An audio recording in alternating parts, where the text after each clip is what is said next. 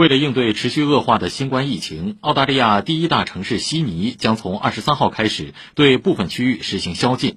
悉尼所在的新南威尔士州是目前澳大利亚新冠疫情最严重的地区。昨天，该州新增本地确诊病例六百四十四例，死亡四例。此外，澳大利亚首都堪培拉和第二大城市墨尔本已处于防疫封城状态，